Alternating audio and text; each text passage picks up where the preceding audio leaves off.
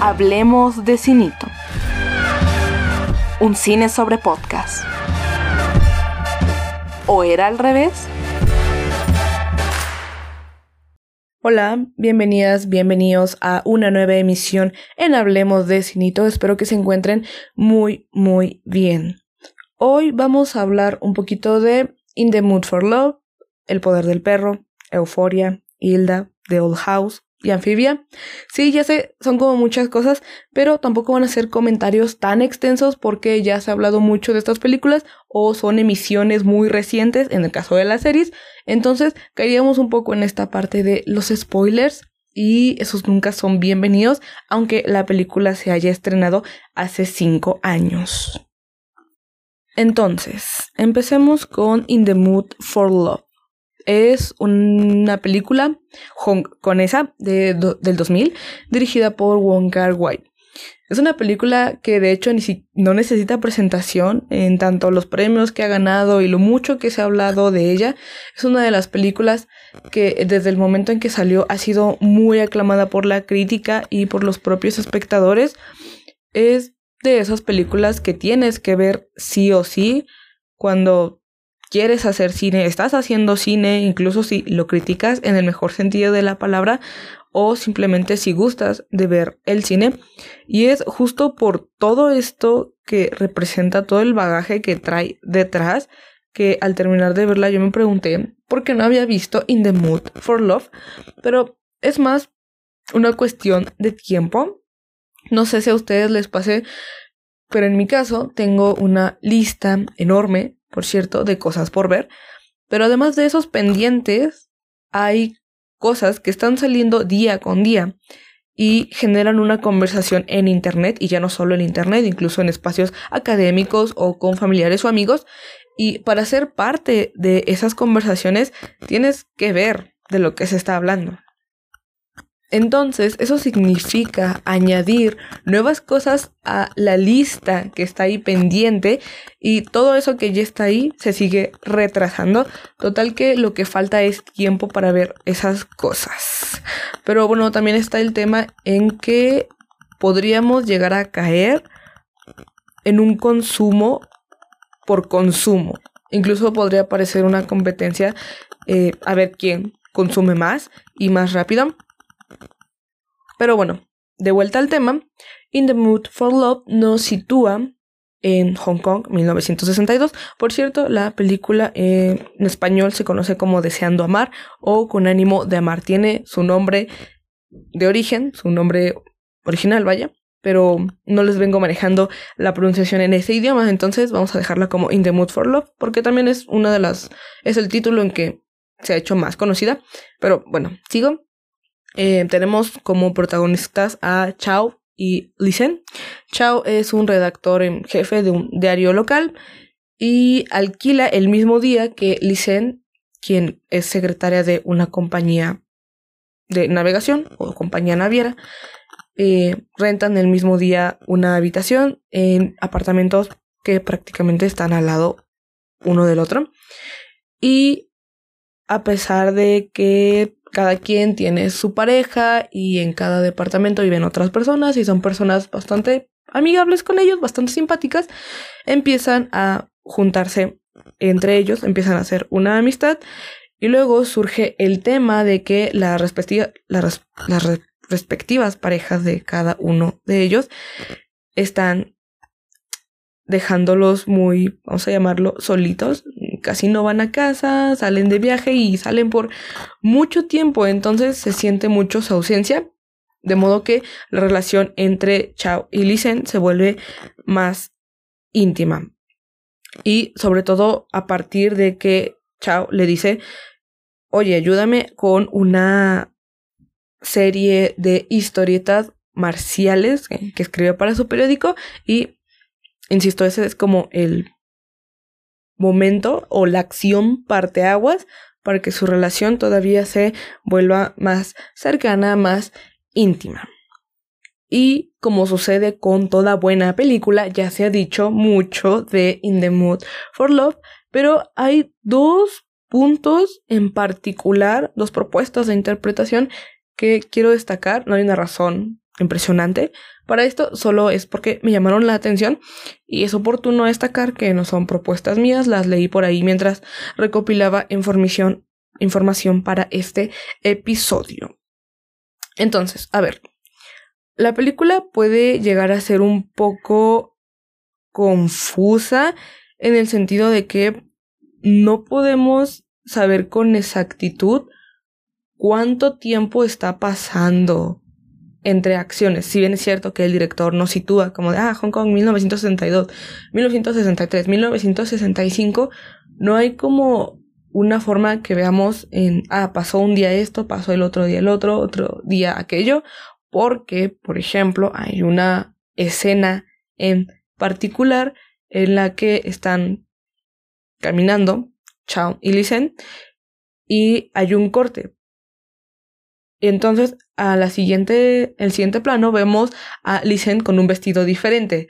Y es como de, pero se ve como el mismo lugar, cómo puede traer una ropa diferente, una, un vestido diferente. Y en ningún momento se nos da un indicio de que hubo un cambio de día, pero nosotros lo podemos pensar por el simple hecho de que es un ropaje diferente, aunque sigue siendo el mismo lugar. Por eso digo, es algo confusa. Luego también hay otro momento en que Lisen va a buscar a Chao a su nueva vivienda porque se va a mudar nuevamente y sube las escaleras para buscarlo, pero parece como que se arrepiente y luego las baja de nuevo, pero acto seguido la tenemos tocando la puerta del apartamento de Chao y es como de eh, subió, bajó tres veces el mismo día, volvió otro día. Es, es muy interesante esta parte y justo por esto que puede llegar a ser confusa, eh, que más que confusa, es que, es que sí es confusa, pero es así porque el director juega mucho con esta cuestión del espacio y el tiempo. Pero bueno, al respecto de esta confusión, hay dos líneas que les digo me gustaron bastante. Una habla sobre la película se quiere ver desde un recuerdo. La película se plantea como un recuerdo y por eso puede llegar a ser confusa porque muchas veces, ¿qué pasa con los recuerdos? Son confusos. Hay momentos en que no recordamos bien si pasaron o no y si sí pasaron, fueron de esa manera y si no, los estamos complementando con información de nosotros que nosotros creamos oportuna para que ese recuerdo tenga sentido. Y hay otra perspectiva que habla sobre que es tan confuso lo que vemos en ocasiones que es termina por ser una representación del estado mental de nuestros protagonistas porque están confundidos. Entonces, ¿qué mejor manera de mostrarlo que a través de aspectos visuales? Aún con eso, la primera propuesta acerca de In the Mood for Love como un recuerdo, la he leído en más ocasiones, como que vi más personas que apoyaban esa postura y de hecho me hace mucho sentido. Incluso es oportuno mencionar que es una película que se siente algo melancólica, tanto por el tema del que se está hablando, como por la forma en que se está hablando e incluso como se apoya a través de la música, que por cierto ese es otro tema. Hay dos canciones que se repiten en varias ocasiones y me hacen mucho pensar en, en que son como leitmotiv, que breve recordatorio, son estas piezas musicales, fragmentos de piezas musicales que se asocian con una idea, concepto o personaje. El, el clásico ejemplo y el, y el más claro es el tema musical de Darth Vader, la marcha imperial. La pieza se llama Yumeji, Yumejis Tem y suele aparecer cuando tanto Chao como Lisen están juntos o incluso cuando están separados, que cuando aparece cuando están separados, me hace pensar mucho en que está pensando en el otro o está sintiendo la ausencia del otro. Y es muy curioso porque también cuando aparece el ritmo parece hacerse lento. y no en el sentido de cómo pasan las acciones o ese tipo de cosas, sino más bien cómo se realizan, cómo se ven las acciones, porque simplemente se ve como si le hubieran disminuido la velocidad de reproducción, o en el caso en particular de la edición, y ya se ve como que está pasando más lento el tiempo. Y la canción se llama Quizás, quizás, quizás de Nat King Cole.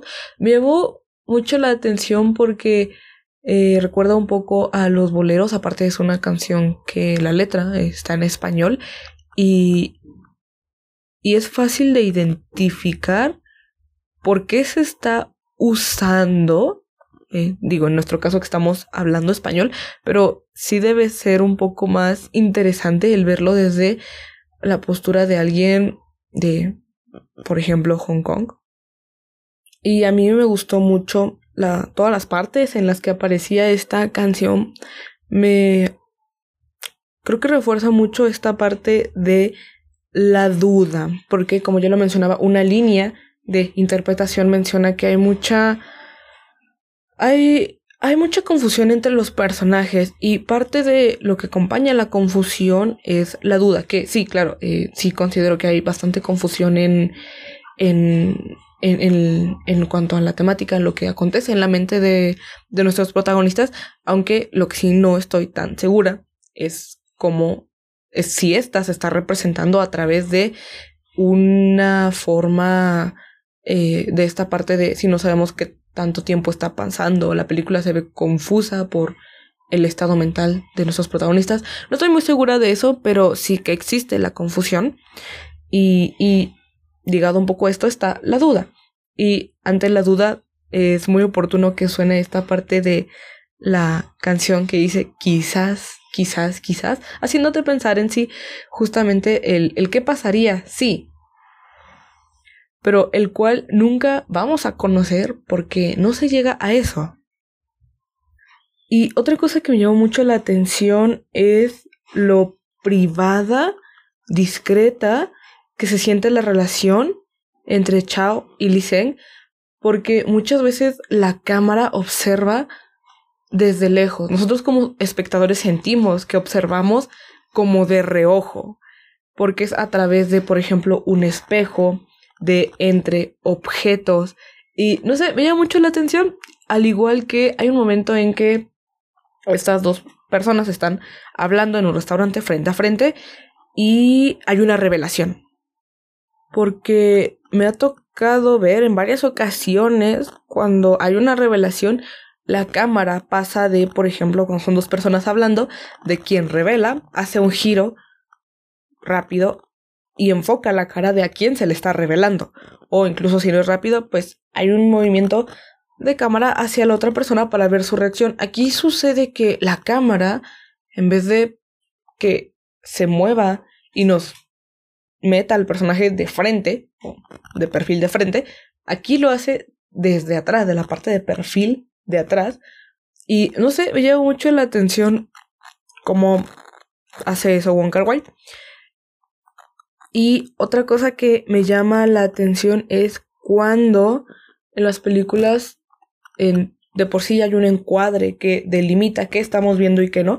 A veces ese propio encuadre, eh, pensemos el, el más conocido en el cine, tiende, puede, no no tiende, puede hacerse más pequeño para delimitarnos otra cosa en particular y si bien no es algo que se explote en In the Mood for Love, hay al final momentos de un templo eh, que me recuerdan mucho esta parte de cómo puedes usar el, el encuadre de diferentes maneras para enfocar ciertas cosas. Y bueno, la película termina enmarcando eh, un templo, lugares de un templo. Y eso me recordó a también algunas algunos momentos de el poder de el perro que a diferencia de esta película de la que estamos hablando, es una película mucho más reciente, pero que también ya se ha dicho bastante de ella. Sé que es una película que a muchos, muchas no les gustó. Eh, algunas de las cosas que me tocó leer era que no iba a ningún lugar, no contaba nada, no trataba de nada y cuando, ah, sí, que era lenta y que era aburrida y que no tenía chiste. Pero bueno, en mi punto aquí es, me, me llama mucho la atención cuando se opina así de una película porque creo que es cuando la película no está contando una historia como, por ejemplo, Spider-Man No Way Home. Eh, es un ejemplo quizás simple, pero creo que funciona bien, ¿no? Donde tenemos un inicio que es Peter, luego tenemos un conflicto eh, donde se enteran de quién es el... de qué debe hacer él cuando todos saben que es Spider-Man y para solucionarlo abarca otro conflicto y así, creo que el poder del perro no es tanto así, no tiene tantas cosas que contar, pero a la vez habla de muchos temas y por si alguien no la ha visto, de manera rápida tenemos a dos hermanos, Phil y George Burbach.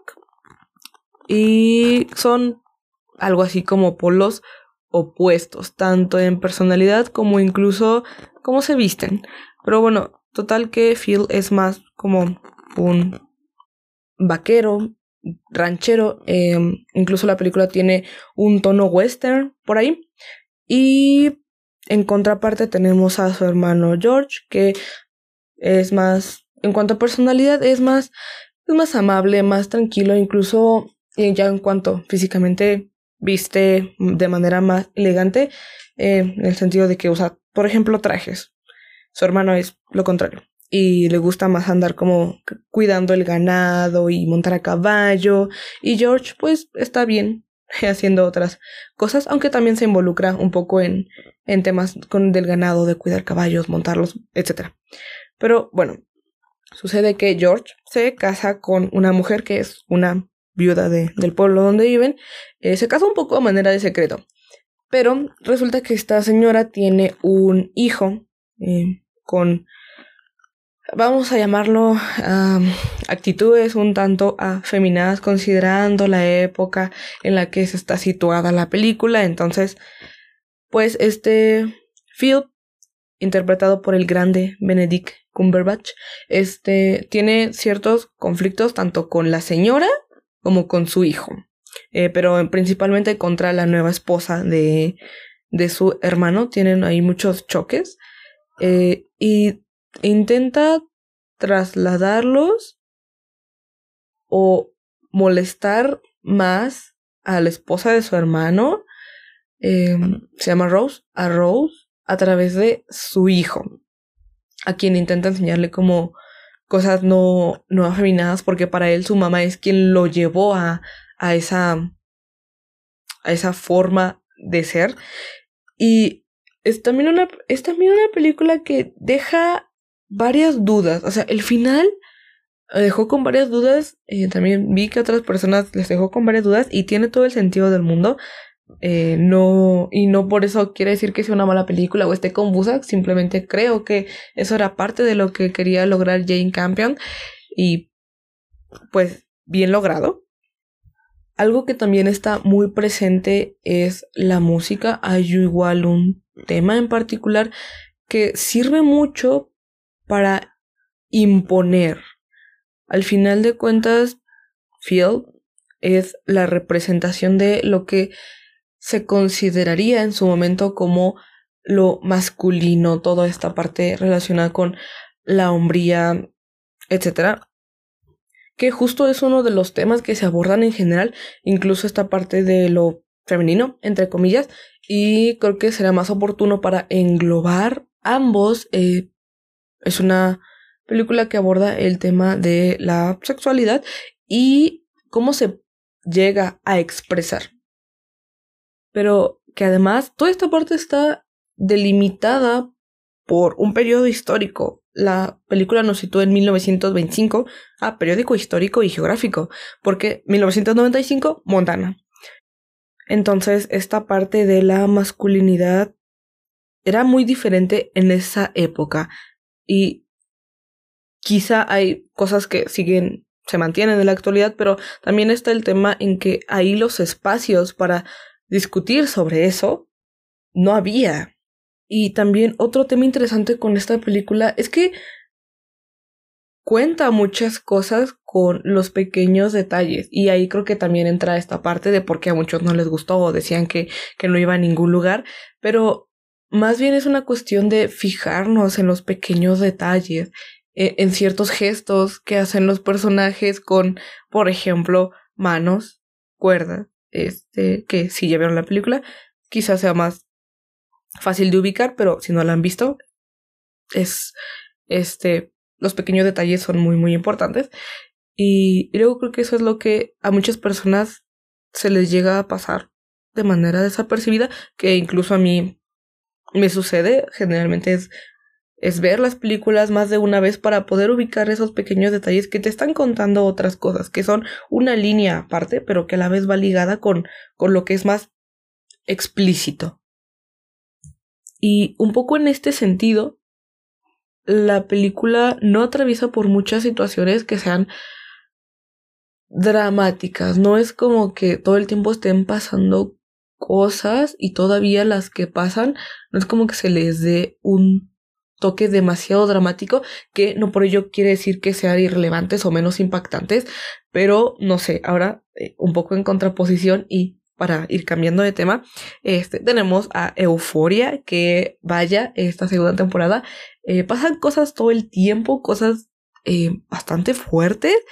Yo, esto cuento un poco como spoiler, pienso mucho en el capítulo 5, fue el capítulo que más se me hizo fuerte de toda esta segunda temporada sobre el cual, por cierto, bueno, de hecho más bien fue un poco sobre el capítulo 4, hubo un poco el tema de, discusión sobre si el director Sam Levinson estaba de alguna forma idealizando el consumo de las drogas, pero luego tenemos al capítulo 5 y es como de no, no está haciendo eso. Quizá es, es esta parte de tener el contexto. Creo que si vemos varios capítulos de euforia sin contexto, sin saber a qué va, qué viene después, qué va antes, sí puede llegar a pensarse como mm, aquí algo está mal, pero como que me lo están pintando bien y, y el tema es cuando son más pequeños quienes lo están viendo, pero eh, al final del final, eh, si bien es cierto que sí es importante ser cuidadosos con cómo se representan ciertas cosas, aquí sucede que realmente no se están romantizando, idealizando, perdón. Creo que sí es un tema de poner los dos lados, las dos caras de la moneda, porque tenemos como protagonista a Ru, una chica que se droga, y, y e intentando un poco dar su perspectiva, para ella está de alguna forma bien y va a hacer lo posible para que las cosas sigan así, ¿no? Y si ella te está contando la historia, te la va a contar desde cómo ella lo percibe. Y en ese sentido está bastante logrado. Pero sí, sí se podía, sí, sí cayó para los espectadores en esta parte como de, uy, no, este está idealizando, cuidado con los pequeños, pero es el mismo tema. Eh, tiene que verse el quinto episodio porque ahí es como ya el, eh, la cubetada de agua, del el balde de agua fría helada. Incluso por cómo vemos las consecuencias por las cuales atraviesa Ru al introducirse no solamente el consumo de drogas, sino ya también a la venta de. Y que por cierto hay una escena entre ella y la señora que le vendió las drogas que me genera mucho... Ya no quiero ver esto, quiero alejarme de la pantalla un momento porque es, es, es feo lo que le está pasando. Y es un momento en que... Ah, alerta de spoiler por si alguien no ha visto esa parte. Este, que por cierto ya pasaron un poquito más de tres semanas desde que se acabó la, la, segunda temporada, pero claro que sí, aquí siempre llegamos a comentar tarde lo del momento. En fin, de vuelta al tema, es un momento en que eh, le está inyectando, eh, no me acuerdo si era morfina, creo que sí, eh, pero se le está inyectando y, y como que se finge equivocarse y le pica y es como de, ay, me equivoqué, este, te voy a inyectar en otro lado, ¿no? Y, ay, también me equivoqué. Entonces, y es un mismo lugar y le deja muy lastimado eh, el brazo donde generalmente nos, nos sacan sangre, esa partecita. Y sí fue como de, ay, Ru, ¿dónde terminaste? ¿Qué estás haciendo? O sea, genuinamente te genera una una preocupación, una angustia por la protagonista y es un episodio que, que te muestra los extremos a los algunos, algunos, algunos, porque son casos muy particulares, algunos de los extremos que pueden llevar a, a, a las personas que consumen este drogas. ¿A qué extremos pueden llegar, no? Por lo demás, pero incluso siguiendo un poquito esta línea, eh, eh, creo que es una buena temporada. Me... Hay temas que se quedan como muy, muy ahí al aire de, de los... Y que no sé, o sea, se quedan inconclusos. Eh, que tiene sentido pensando en que va a haber una tercera temporada y probablemente ahí los retomen y sean más... profundicen en ellos, les den un desarrollo. Pero no son como temas que puedan dejar ahí aislados. No sé, pensemos en el tema de Rue este, cómo puede estar tan tranquila, em, tomando en cuenta que estuvo, que tiene ahí temas pendientes con una señora que se ve bastante peligrosa, entonces es como de, ¿y qué va a pasar con ese tema? ¿Cómo, cómo lo dejas de lado, este, así como si nada? Em, es un poco inverosímil. Y por otro lado, algo que sigue siendo parte de, del fuerte de esta serie es el aspecto visual. Yo recuerdo muchísimo el primer episodio cuando Rue y Jules están hablando. Hay un cambio, hay un juego con, la, con una luz amarilla y la oscuridad que nos van intercalando el rostro iluminado de cada personaje, pero de repente la luz se oscurece y aparece el rostro de Rue. Luego tenemos luz amarilla, se vuelve a oscurecer y ahora aparece Jules. Me gustó muchísimo ese, ese juego que hay, entonces el aspecto visual sigue siendo una de las cosas que, como les decía, es el fuerte, es una de las cosas que más me siguen gustando, eh, que a diferencia de la primera temporada ya no es tan, tan brillante, hay, hay mayor uso de los, vamos a llamarlos claros oscuros, juegan más con la iluminación y la ausencia, bueno, con la luz y la ausencia de la luz. Este, y la vez pasada, la temporada pasada, sí, sí jugaban también con esa parte, pero eran colores más vivos, llamativos, y en esta ocasión se siente un, un uso como para dar también un aire más oscuro, que en general así se siente la segunda temporada con temas más más oscuros, más turbios hasta cierto punto. Por cierto, yo tengo una teoría, nuevamente spoiler, sobre cómo Rue se puede librar de esta señora, Lori, eh, que le vendía las drogas, le vendió. Y es que cuando se escucha a está igual en el, en el último episodio como está el amigo de Fesco y, y su novia ahí, ¿no? Que, que empieza a decir cuando el chico que estaba trabajando con, con los federales comienza a decir, o bueno, con la policía en general, este, comienza a decir, no, pero ¿te acuerdas de esta señora que, que nos vendía tales drogas, no? Y, y que ella fue y que vive en, en, en tal lugar, en tal departamento, en, sí, en tal lugar, esta es su dirección, ¿no? O sea, Sospecho que aunque el teléfono se haya mojado, era como a prueba de agua y, y se grabó esa parte. Entonces, pues van a terminar yendo a, a, casa de esta señora y la van a capturar y, o capturar entre comillas, o quizás solamente la pongan en aprietos. Eh, y así, ¿no? Como que Ru ya logré liberarse un poco, que igual y suena muy, muy, muy, una forma muy simple y creo que dejaría inconforme a muchas personas justo por la simplicidad que implica, porque no se ve que sea una señora muy como de, ah, fui a prisión y ni modo, este, me tengo que esperar, ¿no? O sea, o como que se le vaya a olvidar que alguien por ahí tiene una deuda con ella, este, pues no. E incluso sobre eso vi un meme donde decían que la señora daba como eh, vibras de, de Lotso, el de Toy Story 3, y que se veía muy amable, pero era muy mala por dentro en realidad. Eh, Sí, de hecho también me daba un poco esas, esa sensación desde que apareció en pantalla y desde que fue tan amable. Y, Y hablando de memes, también es, vuelvo al tema del que hablaba en un principio, como estas euforia, por ejemplo, que se transmitía de manera semanal durante dos meses, generaba espacios de discusión en Internet y luego era todo un conflicto, por ejemplo, en mi caso, entrar a, Facebook o Twitter, justamente porque estaba repleto de spoilers y es muy interesante como un, una sola imagen a partir de la cual hagan un meme puede revelar tanto. Entonces, si era como de, ok, no, este, pues ahorita no me puedo meter hasta que pueda ver el siguiente episodio porque, insisto, los spoilers a mí me siguen disgustando bastante. Eh, a veces son inevitables, sí, es internet, no puedes controlarlo, pero, insisto, no, no, no son agradables. Y, y también me sucedió mucho con, bueno, no mucho, pero me acaba de suceder con The Old House y Amphibia que ya regresaron este, este sábado volvieron a, a emitirse después de un hiatus.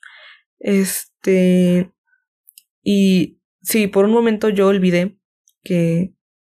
que creo que fue el domingo. Sí, el domingo, el domingo por la mañana olvidé que se habían estrenado un día antes y luego luego fue como ver publicaciones de personas hablando sobre esos capítulos, memes y yo de no, este, retirada, retirada, retirada. Y Ambas son series que ya había recomendado aquí en episodios anteriores. No, no voy a reparar mucho en ellas, pero sí que me sirven de ejemplo para esta parte de las discusiones en Internet. Es muy... Me parece muy curioso cómo estos espacios de discusión, conversación en Internet pueden ser una extensión o incluso pensémoslo como una evolución de como al salir de del cine con amigos, amigas, mm, uno termina de ver una película y puede hablar con ellos de qué acaba de pasar, qué te gustó, qué no, pero pensemos un poco en cómo la pandemia ha afectado la salida al cine y, e incluso en, en el caso de las series, son cosas que no se ven en el cine, y si bien puedes hablarlas con tus amigos, también es interesante conocer las, las opiniones, perspectivas de otras personas, y es justo Internet el medio por excelencia en el que puedes hacer eso. Y así como puedes sentirte parte de esa discusión, de ese círculo, también puedes sentirte excluido, excluida.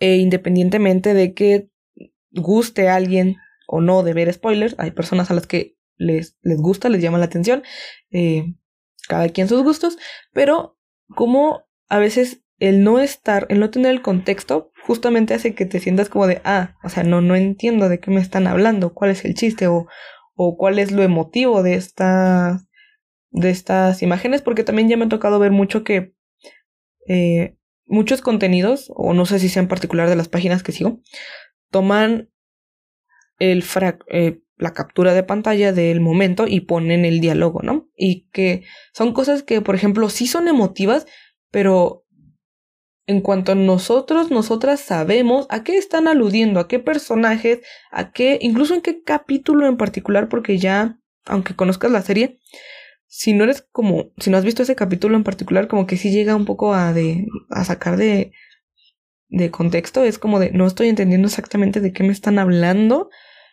Y otra cosa que posibilitan los espacios en, en Internet, como por ejemplo plataformas como Facebook, que luego hay muchas personas que tienen grupos de tal serie, por ejemplo, The Old House, Amphibia, Euphoria, este es que la conversación se puede extender. Nuevamente, vuelvo al tema de saliendo del cine, hablas con tus amigos, amigas sobre qué pasó, qué te gustó, ajá. Pero, por ejemplo, también en, en, en Facebook o en Internet en general, los espacios permiten que se puedan extender todas estas cosas a través de eh, ejemplos series, es como las teorías que se pueden armar las personas y las van poniendo incluso cuando hay un momento de hiatus, que básicamente es como un periodo de, de descanso en el que dejan de emitir la serie y todo lo que empiezan este, a, a, teorizar las personas. Y luego es muy curioso ver todo lo que, lo que se, se llega a generar.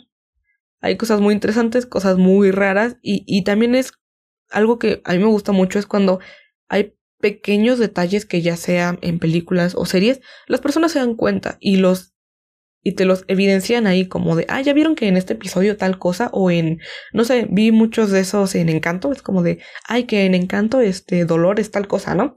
Eh, cosas así.